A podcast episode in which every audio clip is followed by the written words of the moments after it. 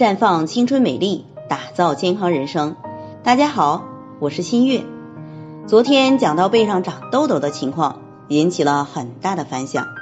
不少人呢过来反馈，说自己一到夏天，背部和脸上都不长痘痘，但手上和脚上出汗的地方就会长一些非常小的透明的疹子，有些痒，破了以后呢会脱皮。如果用针强行把它挑破，里面会流出一些透明的液体，只要天气热、出汗多的时候长，冬天基本上没有，反反复复的。涂了很多药膏，暂时会好一些，但药膏停下来没多长时间，就又长出来了，也不知道是怎么回事。其实呢，这种透明的小泡泡，在现代医学上来讲叫做汗疱疹，又称为出汗不良性湿疹。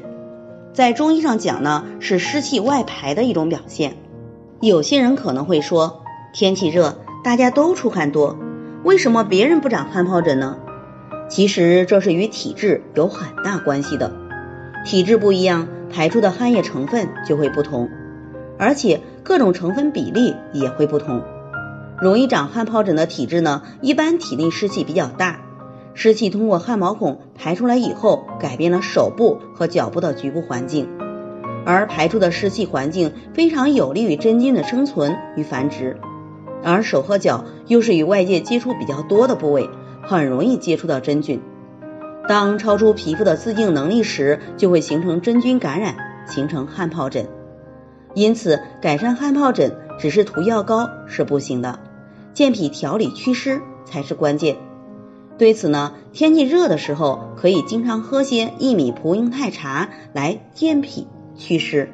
在这里，我也给大家提个醒：您关注我们的微信公众号“普康好女人”，普黄浦江的浦，康健康的康，普康好女人添加关注后，点击健康自测，那么您就可以对自己的身体有一个综合的评判了。健康老师会针对您的情况。做一个系统的分析，然后给您指导意见。这个机会还是蛮好的，希望大家能够珍惜。今天的分享就到这里，我们明天再见。